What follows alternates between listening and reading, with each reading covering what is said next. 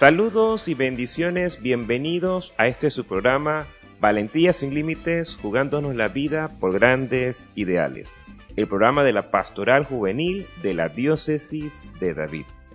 Le saluda el presbítero Rolando José Smith Montenegro, asesor diocesano de esta hermosa pastoral que engendra vida, que ayuda a formar a los jóvenes en su identidad y en la búsqueda de su vocación.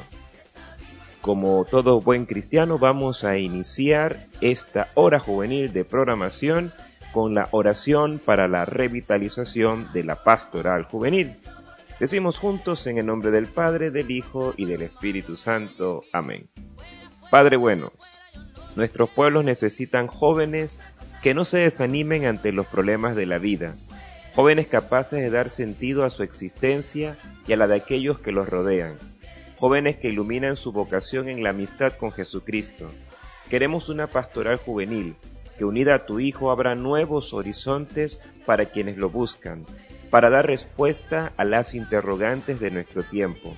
Deseamos escuchar tu palabra, que ella nos incendie el corazón y nos lance a conquistar nuevos ambientes, compartiendo con otros tu vida y la nuestra. Por ello, como los discípulos de Maús le decimos a tu Hijo, Quédate con nosotros, que tu espíritu presente en nuestras comunidades juveniles las vivifique, y vivificados podamos dar vida. Que María, la joven de Nazaret, mujer llena del Espíritu Santo, nos acompañe en nuestro caminar para revitalizar la pastoral juvenil. Amén. En el nombre del Padre, del Hijo y del Espíritu Santo. Amén. Compartamos ahora lo que nos dice la palabra de Dios para este día, tomada del Evangelio según San Mateo. En aquel tiempo Jesús dijo a sus discípulos, Nadie puede servir a dos amos, porque odiará a uno y amará al otro, o bien obedecerá al primero y no hará caso al segundo. En resumen, no pueden ustedes servir a Dios y al dinero. Por eso les digo que no se preocupen por su vida pensando qué comerán o con qué se vestirán. ¿Acaso no vale más la vida que el alimento y el cuerpo más que el vestido? Miren las aves del cielo, que ni siembran ni cosechan, ni guardan en graneros, y sin embargo el Padre Celestial las alimenta. ¿Acaso no valen ustedes más que ellas? ¿Quién de ustedes a fuerza de preocuparse puede prolongar su vida siquiera un momento? ¿Y por qué se preocupan del vestido? Miren cómo crecen los lirios del campo, que no trabajan ni hilan. Pues bien, yo les aseguro que ni Salomón en el esplendor de su gloria se vestía como uno de ellos. Y si Dios viste así a la hierba del campo, que hoy florece y mañana es echada al horno, ¿no hará mucho más por ustedes, hombres de poca fe? No se inquieten pues pensando ¿qué comeremos? ¿O qué beberemos? ¿O con qué nos vestiremos? Los que no conocen a Dios se desviven por todas estas cosas. Pero el Padre Celestial ya sabe que ustedes tienen necesidad de ellas. Por consiguiente, busquen primero el reino de Dios y su justicia, y todas estas cosas se las darán por añadidura. No se preocupen por el día de mañana, porque el día de mañana traerá ya sus propias preocupaciones. A cada día le bastan sus propios problemas. En este Evangelio Jesús nos habla del agobio, algo que nos oprime constantemente. ¿Por qué sentimos agobio? ¿Por qué experimentamos nuestros límites? ¿Por qué queremos hacer más cosas de las que podemos? Porque el tiempo muchas veces no está de nuestra parte. Y así agotamos los días uno tras otros, agobiados por todo esto que nos falta, sin poder disfrutar del aquí y ahora. Muchas veces vivimos nuestra vida como una carrera y nos olvidamos de que la vida es ante todo un don de Dios. En el trasfondo de las preocupaciones se esconde nuestra falta de fe. Ya lo dice Jesús, gente de poca fe.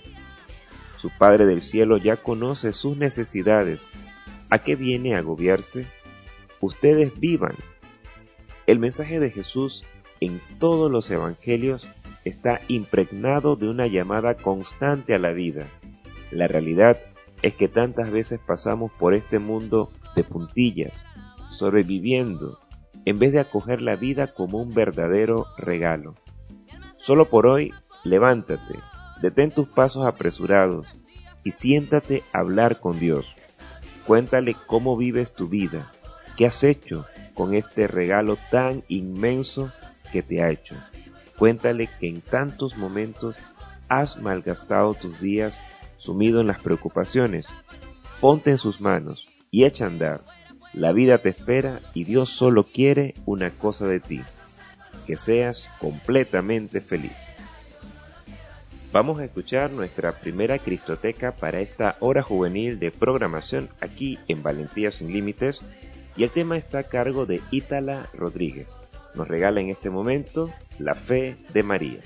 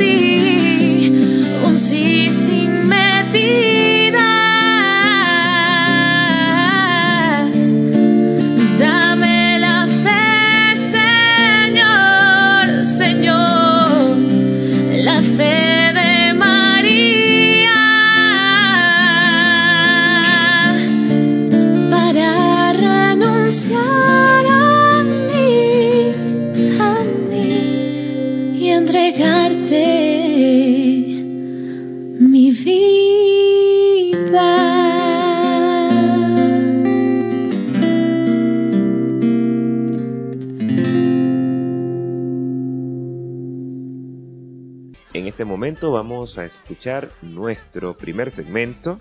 Está a cargo de nuestro hermano Raúl Almendares y hoy nos regala ¿Qué está pasando?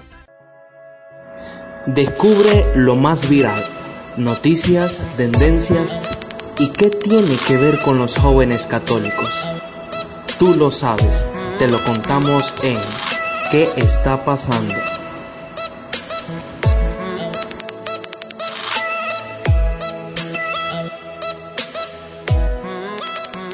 Hola amigos y amigas, es un gusto poder compartir en este momento qué está pasando. En este espacio estaremos llevando lo que está sucediendo en redes sociales y conocer cómo esto impacta sobre nosotros los jóvenes. Hoy les compartiré un tema sobre una fecha especial para conmemorar la importante labor de los padres. Es por esto que en su honor hay una fecha especial para demostrar su cariño y admiración que le tenemos. Y es el Día del Padre. Iniciamos con el inicio de junio. Se acerca esta celebración, que ya es un clásico entre los panameños. ¿Cuál es la historia detrás del origen del Día del Padre? El Día del Padre es una fecha que en nuestro país, como todos los años, se festeja el tercer domingo del mes de junio. En este 2021 cae 20 de junio. Y al igual que en el 2020, esta conmemoración se, desarrollará durante la pandemia del COVID-19. Pero, ¿por qué se festeja el tercer domingo de junio? Pues el origen del Día del Padre, no obstante, se remota al comienzo del siglo XIX, cuando Sonora Smart Dude, hija de un veterano de la guerra civil estadounidense, quiso homenajear a su padre por haber criado él solo a sus seis hijos con amor y dedicación. Todo esto tras el fallecimiento de su esposa durante su sexto parto. En 1909, tras escuchar un sermón del Día de la Madre, Smart Dude propuso instalar esta festividad el día del cumpleaños de su padre, el 5 de junio. La fecha no prosperó, pero sí la instalación de celebrar a todos los padres. En 1924, Calvin Coolidge, el presidente número 30 de los Estados Unidos, apoyó la idea de hacer este día nacional y no fue hasta 1966 que el presidente Lyndon Johnson finalmente declaró el tercer domingo de junio como el Día del Padre en aquel país. De esta manera, esta fecha se fue difundiendo por los diversos países de nuestro continente, siendo adoptada por países como Argentina, Chile, Colombia, Costa Rica, Cuba, Ecuador, México y Perú.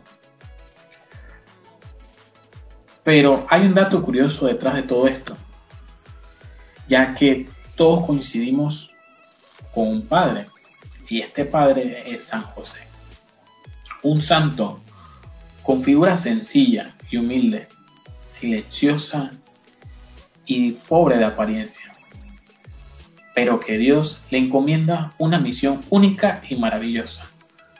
Este hombre del silencio es un hombre aparte.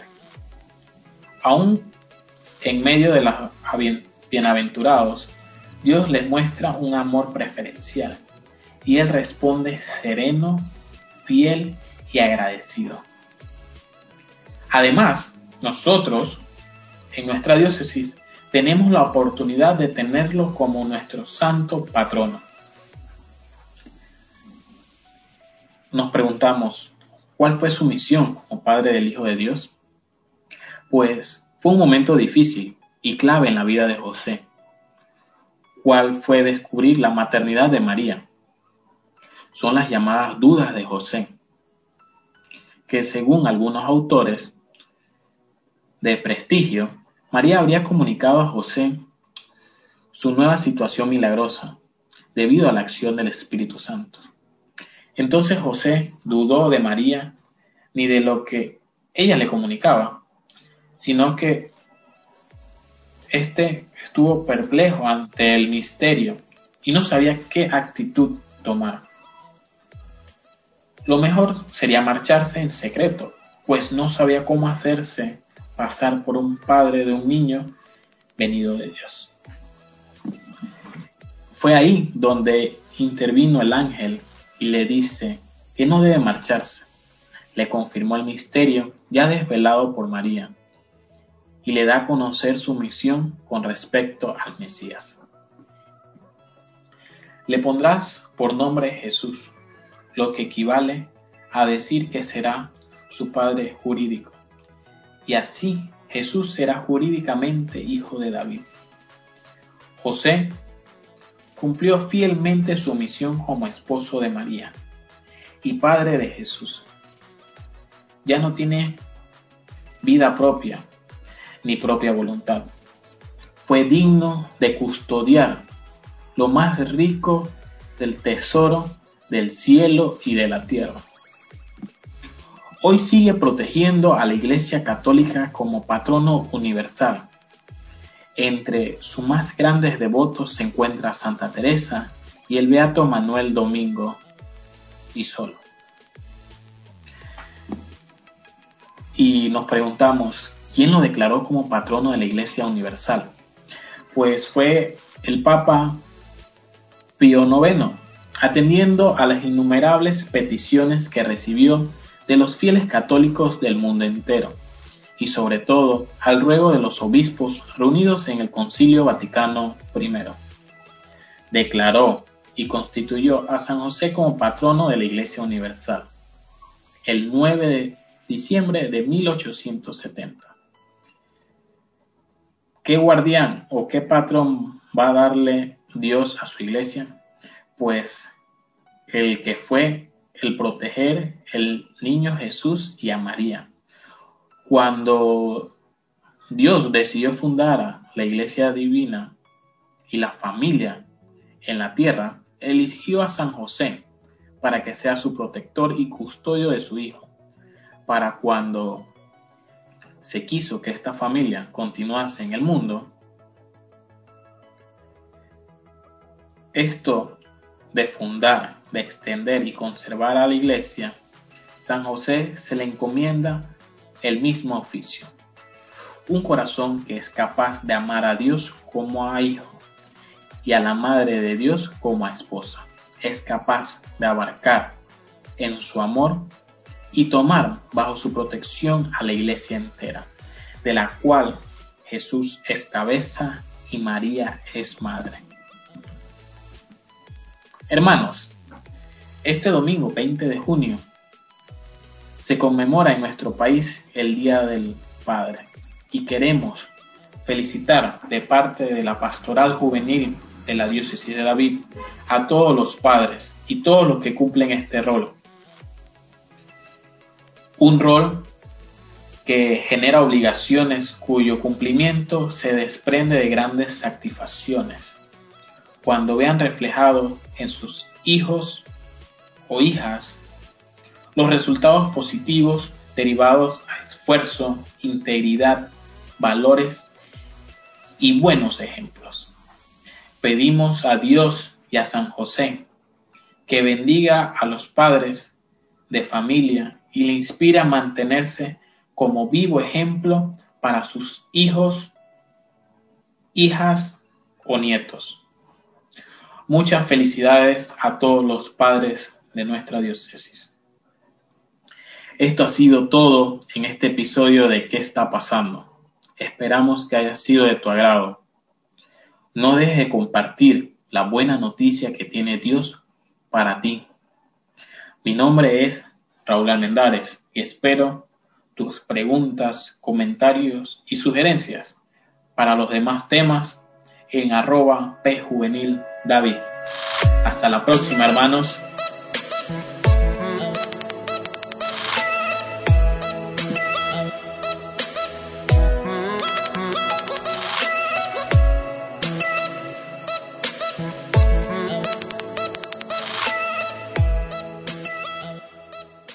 Gracias Raúl y realmente es tan importante conocer el origen de la celebración del Día del Padre.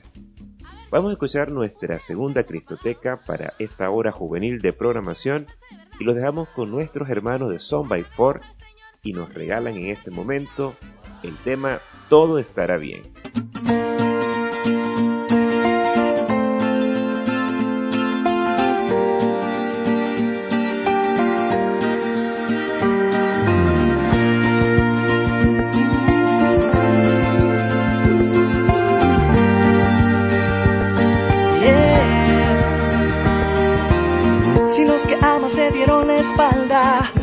Brazos del Señor te abrazan, todo estará bien. Si no tienes para pagar la casa, eres dueño del oro y la plata, todo estará bien. Solo tienes que confiar en Él. Pronto el sol saldrá uh, otra vez volverás a nacer. Y todo estará bien, todo estará bien. En mi soledad me acompaña la fe. Todo estará bien, todo estará bien. En mi enfermedad, si yo estoy con él,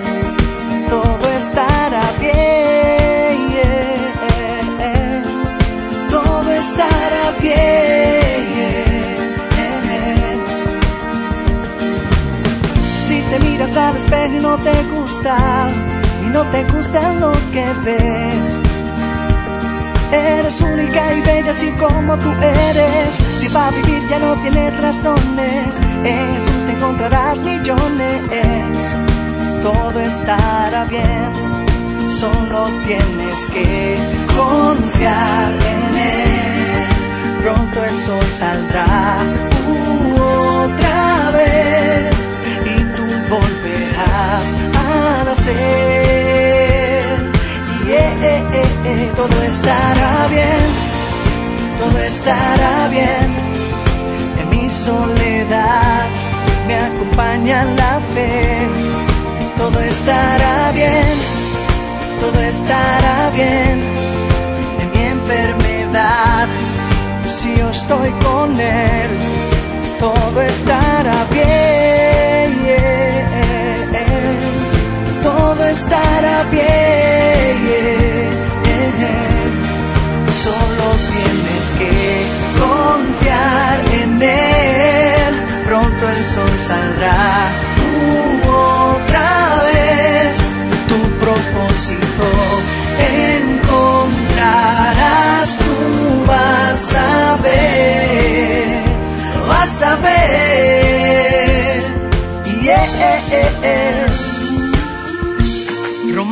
8:28. Sabemos que en todas las cosas interviene Dios para bien de los que le aman. Hermano, todas, todas las cosas, ahí está el Señor. Todo estará bien.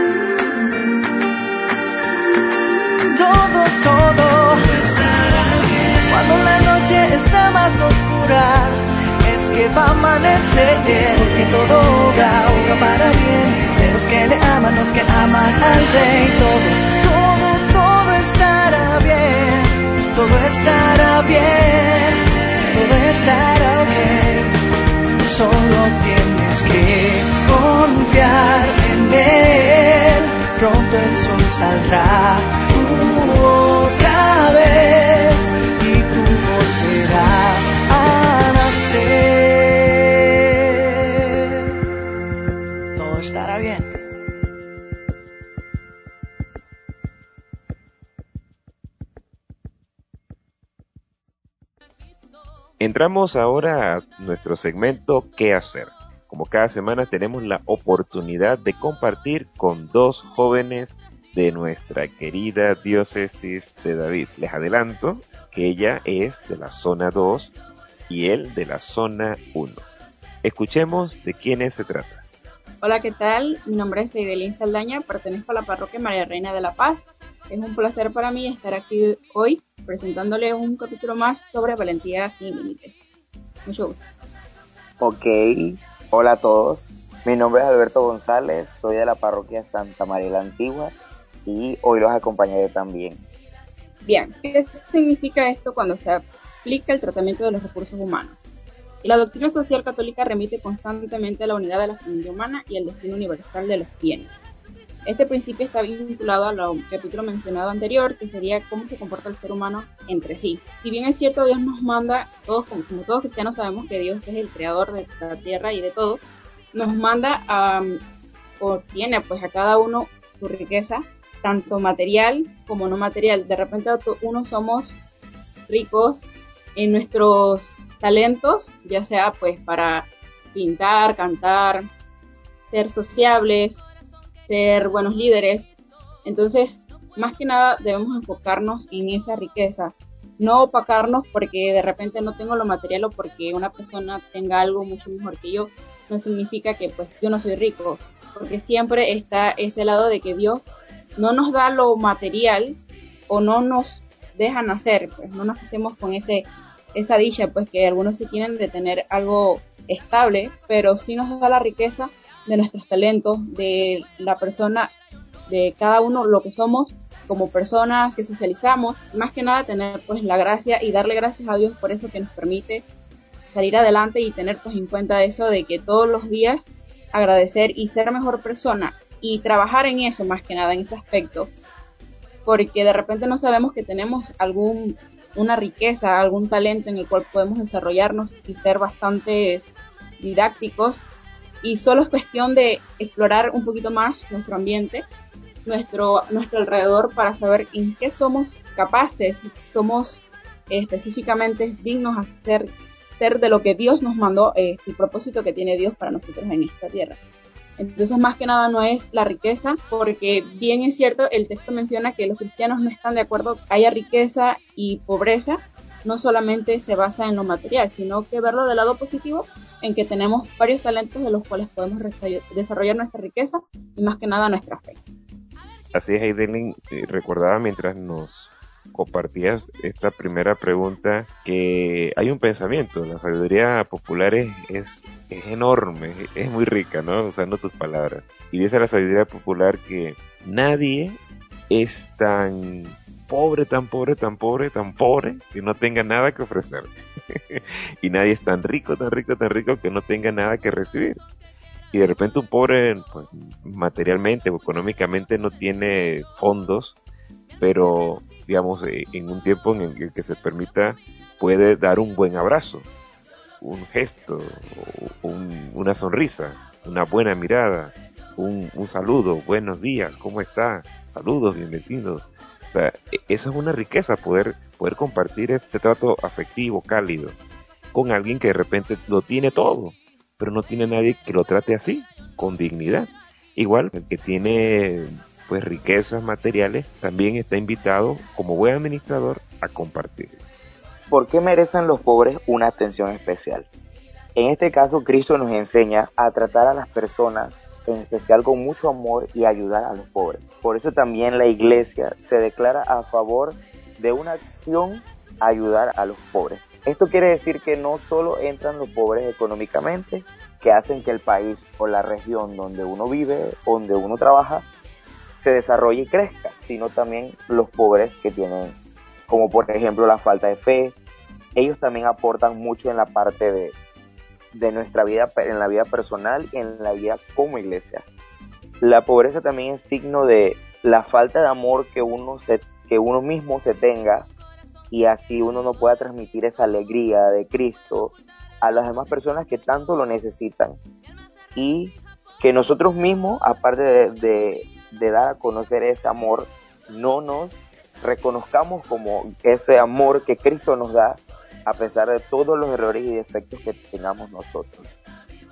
Es por eso también que la iglesia se pone de su lado y se preocupa por eliminar tantas cosas como son la injusticia, la discriminación y la opresión. Nosotros como jóvenes podemos ayudar a los que son afectados en todos estos ámbitos que mencioné. y podemos ofrecer un seguimiento, ya sea como talleres, formaciones, conferencias que den a conocer esa motivación y que nosotros conozcamos las situaciones que están presentes en la vida casi de toda la población, especialmente la de nuestro país. Esa motivación a las personas a como mencioné anterior, creer en ese amor que Cristo nos da, también para solucionar todos los problemas que se llevan ya tanto en la pobreza, sino como en la parte espiritual de todas las personas. Y es por eso también que el compromiso con los pobres no puede ser de arriba abajo, sino que ellos mismos saben lo que necesitan. O sea, nosotros debemos tomarlos en cuenta e integrarlos a los planes para que ellos presenten y opinen acerca de cómo ellos sobrellevan toda esta situación. Y así nosotros conocer a fondo realmente qué es lo que sucede y podamos brindar esas soluciones que se necesitan. Es por eso que las relaciones, la interconexión con todas las personas de las sociedades que tengan este problema alrededor del mundo.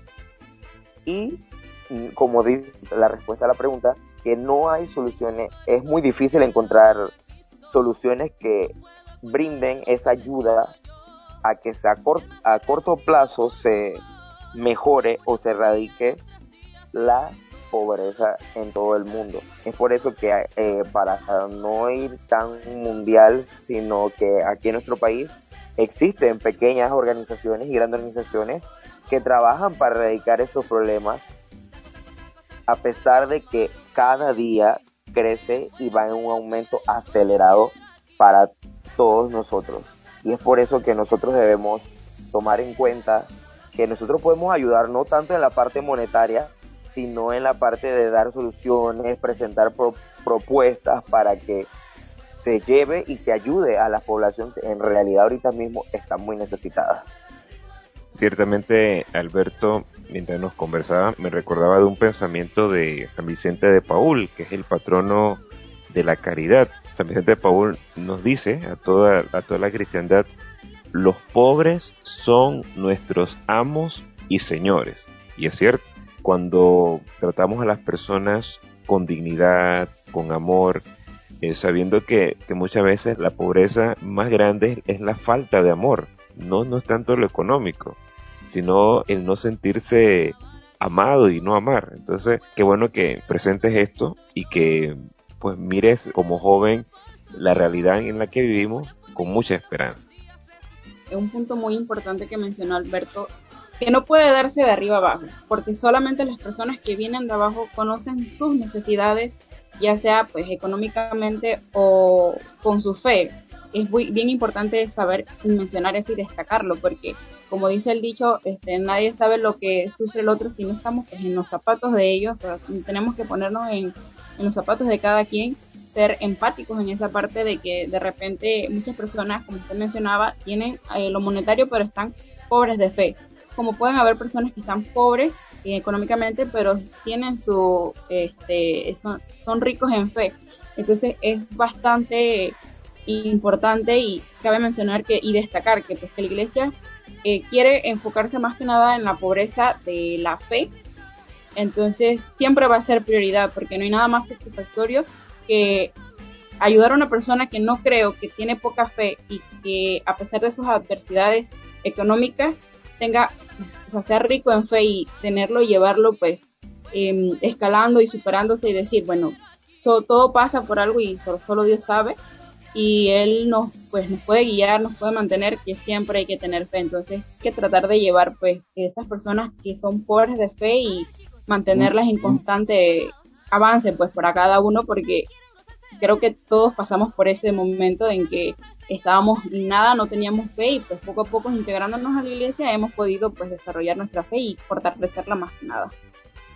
Continuando con lo siguiente, ¿cómo llega a hacerse vinculante en general la solidaridad global?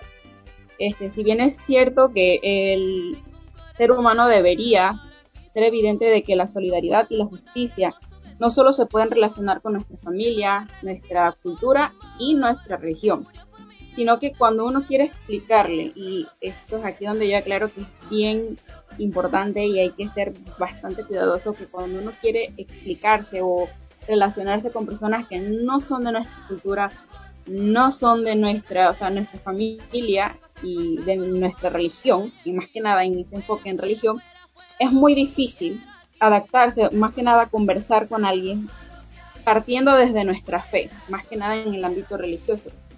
Porque siempre va a haber una persona que no va a estar de acuerdo con lo que nosotros pensamos, con lo que nosotros creemos, pero ahí es donde nosotros entramos con nuestra solidaridad, que tenemos que estar ser solidario con la persona de que de repente no somos de la misma religión, no somos de la misma cultura, incluso del mismo país, ni de la misma familia, porque no hay que irnos tan lejos, porque entre familias también puede haber ese tipo de discusión o ese tipo de discrepancia. Este es importante pues ser solidarios en ese aspecto. También nos menciona que cada ser humano es libre. O tenemos esa libertad de vivir y hacer lo que queramos, pero siempre y cuando no involucrar a nuestro prójimo afectándolo, no ser injustos, hay que ser justo, solidario con nuestro prójimo, porque muchas veces, como mencionaba un texto ahí dentro del capítulo, que no haga a los demás lo que no nos gustaría que nos hicieran, la regla esencial, la regla de oro. Entonces es bastante básico saber que a la hora de nosotros expresarnos, de nosotros emitir algún tipo de comentario, ya sea en el ámbito religioso, hay que tener muy en cuenta eso, de que no todos siempre van a estar de acuerdo con nosotros, no todo el tiempo todos tienen que concordar con lo que yo digo, cada quien tiene su, su manera de pensar, cada quien tiene su, su crianza, porque eso también va en, el, en lo que es la, la crianza. En esto, por eso siempre es que tenemos que tener en cuenta que el derecho general de la justicia es de todo el ser humano. Hay que tener en cuenta también, a pesar de que hay cosas que nos justifican a nosotros como seres humanos, tenemos que ser comprensibles y tenemos que saber y tener en cuenta que tenemos que leyes que acatar en cuanto a lo que nosotros queremos expresar. Entonces es bastante difícil pues tratar de ser solidario en general, vincularnos sin entender al prójimo más que nada. Eidelin, recuerdo que cuando se dio este fenómeno de la globalización por los años 90, yo era joven, el Papa Juan Pablo II nos hablaba sobre esto. Decía, bueno, ante la globalización económica y cultural, hemos de globalizar la solidaridad. O sea que nosotros, los cristianos, tenemos que ser signo del amor que Cristo nos ha dado. Y por eso aportamos desde lo que somos, como bien señala. O sea, nadie da pues, de lo que no tienes. Si, tú ahorita me, me, pides, bueno, padre, deme cinco diamantes, yo cómo te voy a dar si no tengo ni uno. no, puedo darte a lo que no tengo, pero, pero lo que tengo te lo doy, como dice San Pedro. No tengo ni oro ni plata, pero lo que tengo te lo doy. Recibe el Espíritu Santo. Todos nosotros los cristianos, desde nuestro bautismo, somos depósito, templo del Espíritu Santo y eso lo podemos compartir. El Espíritu Santo es el amor en la Trinidad. Tanto se ama Dios Padre y Dios Hijo que producen una persona que es el amor, que es el Espíritu Santo y por eso podemos compartir. Así que es un llamado, creo que se está haciendo aquí en esta pregunta, a que globalicemos la solidaridad.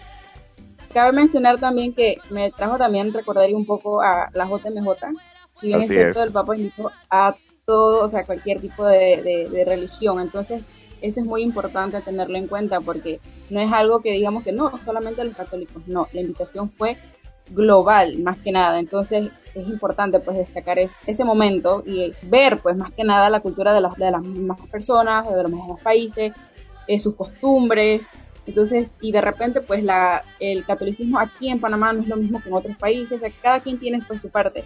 Y bueno pues integrar a las demás religiones que eh, me pareció pues bastante solidario pues de parte de que del Papa decir bueno para todos así que no hay exclusión de nadie aquí.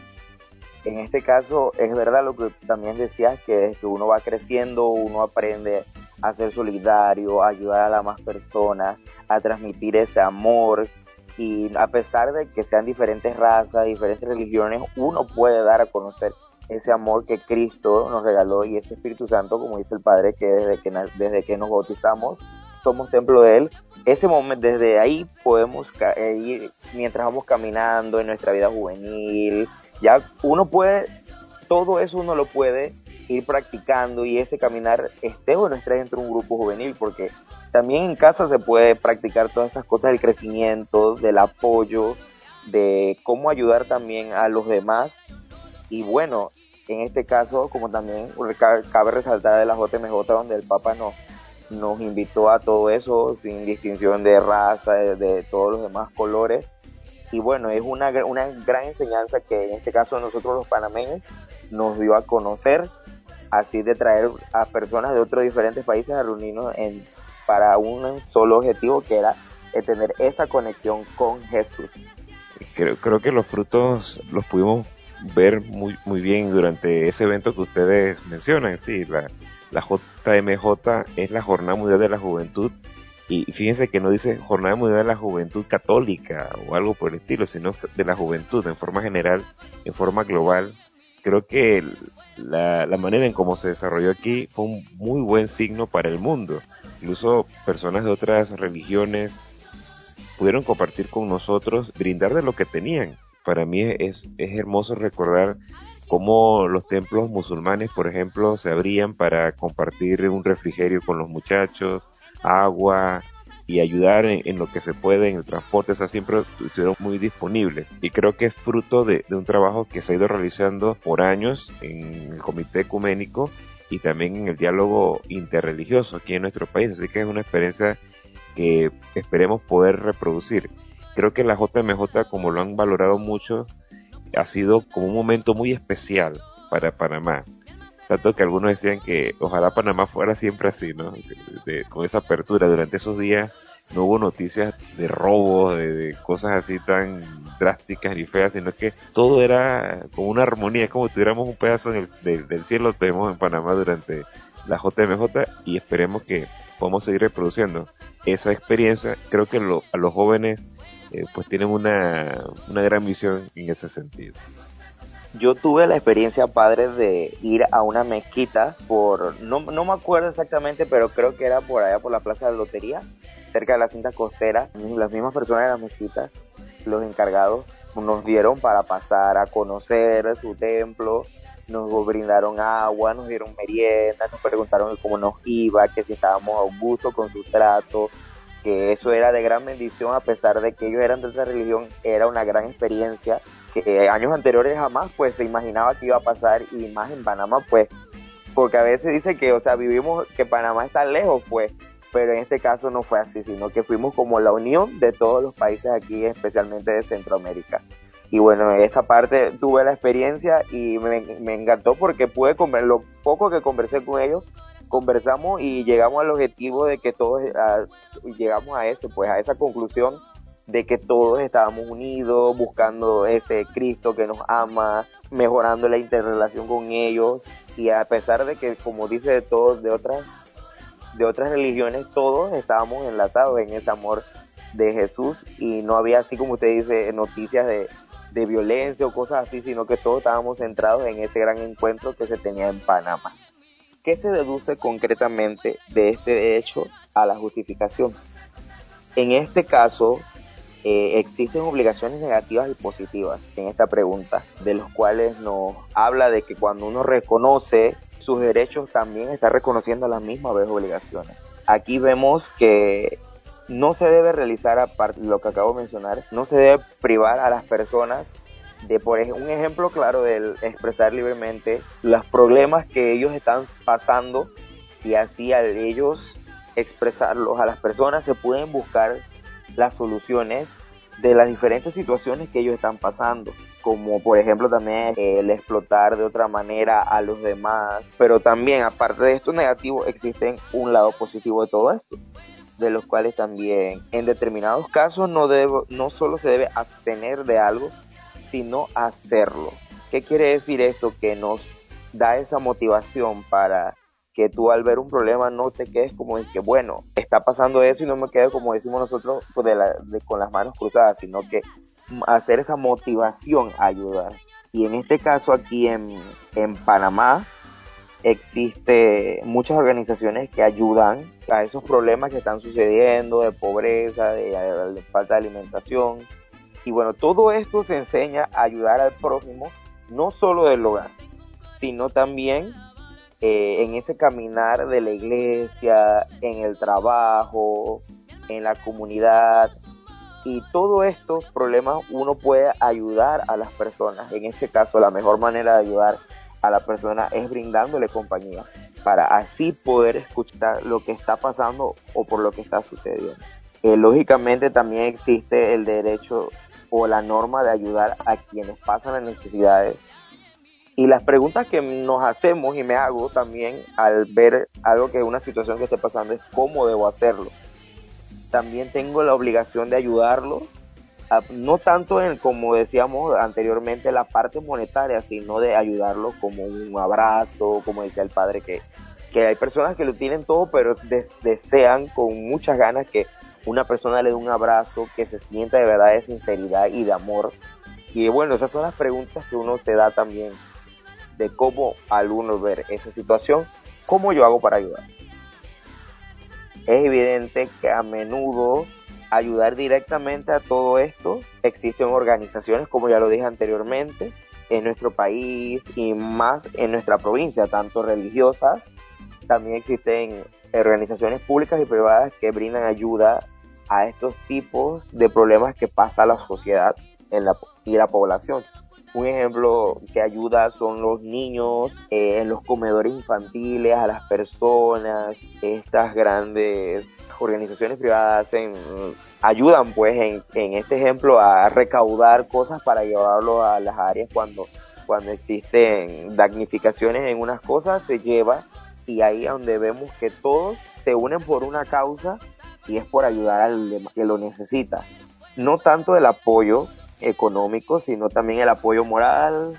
Las organizaciones se ayudan para poder contribuir a mejorar generalmente las condiciones de vida de todos nosotros, de los seres humanos. Cuantas más personas piensen así y nosotros jóvenes pensemos así en ayudar, sumarse a cualquier movimiento, una causa que tenga fin de ayudar a, a que se le lleve ayuda a los damnificados, a las personas que mm, tienen falta de alimentación, que necesite un hogar, nos va a ayudar mucho a combatir la pobreza que existe en nuestro país y en el mundo. Cambiando ese pensamiento de yo doy y tengo que recibir, sino que yo doy y yo recibo no tanto la parte monetaria, sino que en este caso Cristo nos regala y nos fortalece la parte de las virtudes, todo lo que con nosotros contamos que en ese caminar en la iglesia o como joven vamos desarrollando y nos vamos dando cuenta de que el Señor nos regala esos talentos, esas, esas virtudes para el servicio de Él y de los demás. Así que el, a ti que nos escuchas, súmate ayudando, investiga los lugares donde se puede hacer donaciones, donde puedas hacer un voluntariado para ayudar a los que los necesitan. Creo que es importante también recordar a Santa Teresa de Calcuta. Una vez le preguntaron, Madre, ¿cuánto necesita? Para esta obra, para construir este hospital, dígame, yo hago que el cheque. Ella dijo, bueno, tú da hasta que te duela. Cuando nos duele es que empezamos a dar. Así que bueno, gracias, gracias Alberto por, por ayudarnos también a descubrir eh, todo lo que también somos capaces de, entregar. Es muy importante que nosotros como jóvenes cristianos y que pertenecemos a una, eh, un grupo juvenil, también pues tener en cuenta este detalle de que no solamente irnos a, lejos, pues global, sino también ver que en nuestras comunidades también hay personas que sufren necesidades y como decía eh, Alberto, o sea, seamos jóvenes que nos unamos a este tipo de, necesidades que las personas tienen y ir visitar, este, bueno, pues ahora en tiempo de pandemia es un poquito más difícil, pero que claro, con sus medidas de seguridad y quienes pueden pues, ser bastante solidarios en ese aspecto, que ver qué parte de nuestra comunidad dentro de nuestra parroquia e incluso también hay personas que necesitan y creo que como comunidad cristiana podemos este, todos cortar nuestro grano de arena y aún así pues crear un tipo de actividad y hacer una bolsa de comida y lo que sea pues para eh, incluso esta ropa si es necesario que ustedes jóvenes que están en sus casas y tienen ropa que la verdad ya ven que este, no les queda, pero estén en buenas condiciones, sería muy buena idea de que ustedes mismos motiven, se motiven y vean qué parte de su comunidad están necesitando y pues hagan ese cambio más que nada, en, empezando desde sus comunidades. Y nosotros los jóvenes también que pertenecemos a este tipo de, de grupo juvenil, pues también tener la iniciativa para así pues que nuestras comunidades también poder apoyar y escuchar, como dice Idelín, no hice tan lejos, sino también en nuestra propia comunidad juvenil, aprender a escuchar en el momento de que algún, algún miembro de tu grupo, algún miembro de la iglesia que tú veas que esté pasando por una situación, eh, lo ayude, lo escuches, porque una persona valora mucho la parte de cuando tú le brindas ese tiempo para escucharlo, darle un consejo, un abrazo, bueno, un abrazo virtual en este tiempo ahora, pero eso es de, de gran afecto para la persona y a veces por más que vea uno lo simple de las cosas que uno hace, para la persona que lo necesita es suficiente y a veces eso es lo que ayuda en la parte emocional de, de que se sienta mal pues y al tú hablarle, aconsejarlo, dar a conocer esa alegría que nosotros como jóvenes llevamos por conocer a Cristo en este caminar juvenil, necesitan ellos.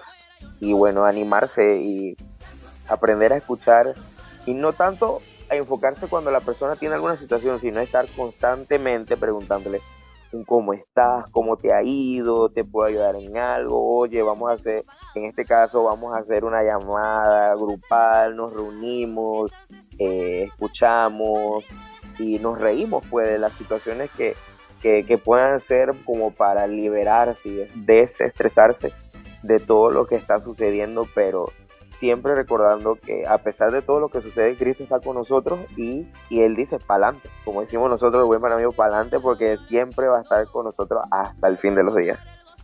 Recordarles que con ustedes está Eidelín Saldaña de la parroquia María Reina de la Paz. Es un placer estar otra vez aquí con ustedes. Bueno, les saluda Alberto González de la parroquia Santa María de la Antigua y fue un gusto compartir con ustedes, con el link del Padre Orlando y con todos los que nos escuchan y acuérdate, anímate a ayudar a los demás. Los dejamos ahora con nuestra tercera Cristoteca. Lynette Hughes en este momento nos regala el tema La gente que alaba al Señor. Somos la gente, somos pueblo escogido, real sacerdocio, somos la gente, nación